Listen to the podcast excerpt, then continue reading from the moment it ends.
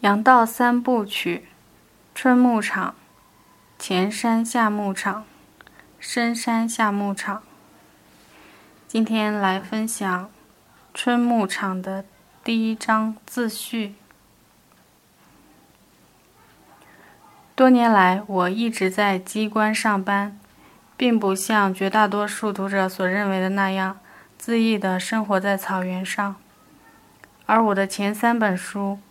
走夜路，请放声歌唱。阿勒泰的角落与我的阿勒泰，也是在循规蹈矩的工作之余写成的。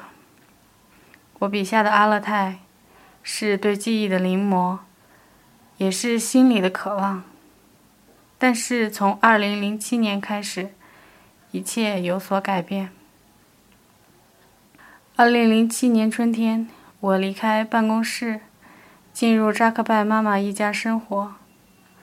二零零八年，我存够了五千块钱，便辞了职，到江南一带打工、恋爱、生活，同时开始艺术那段日子，一边写一边发表，大约用了三年多时间。从一开始，我就将这些文字命名为“羊道”。最初有对羊。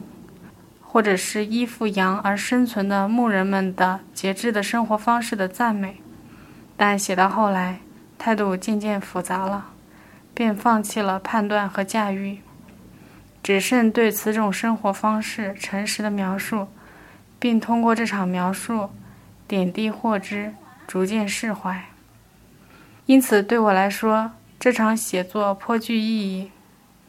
它不但为我积累出眼下的四十万字。更是自己的一次深刻体验和重要成长。等这些文字差不多全结束时，人停不下来，感到有更多的东西萌动不止。新疆北部游牧地区的哈萨克牧民，大约是这个世界上最后一支最为纯正的游牧民族了。他们一年之中的迁徙距离之长，搬迁次数之频繁。令人惊叹。关于他们的文字也堆积如山，他们的历史、他们的生产方式、住居习俗、传统器具、文化、音乐。可是知道了这些，又和一无所知有什么区别呢？所有的文字都在制造距离，所有的文字都在强调他们的与众不同。而我更感动于他们与世人相同的那部分，那些相同的欢乐、相同的忧虑与相同的希望。于是我深深地克制自我，顺从扎克拜妈妈家既有的生活秩序，蹑手蹑脚地生活于其间，不敢有所惊动，甚至不敢轻易地拍取一张照片，希望能借此被接受、被喜爱，并为我袒露事实。我大约做到了，可还是觉得做得远不够。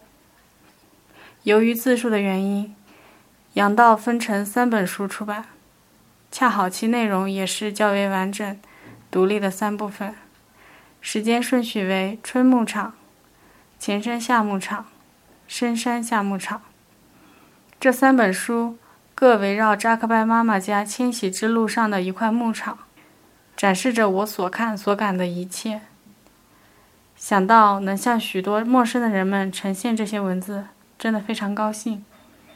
又想到卡西那些寂静微弱的梦想和幸福，他们本如浩茫山野里的一片草叶般，春荣秋败，梦了无痕。而我碰巧路过，又以文字记取，大声说出，使之独一无二。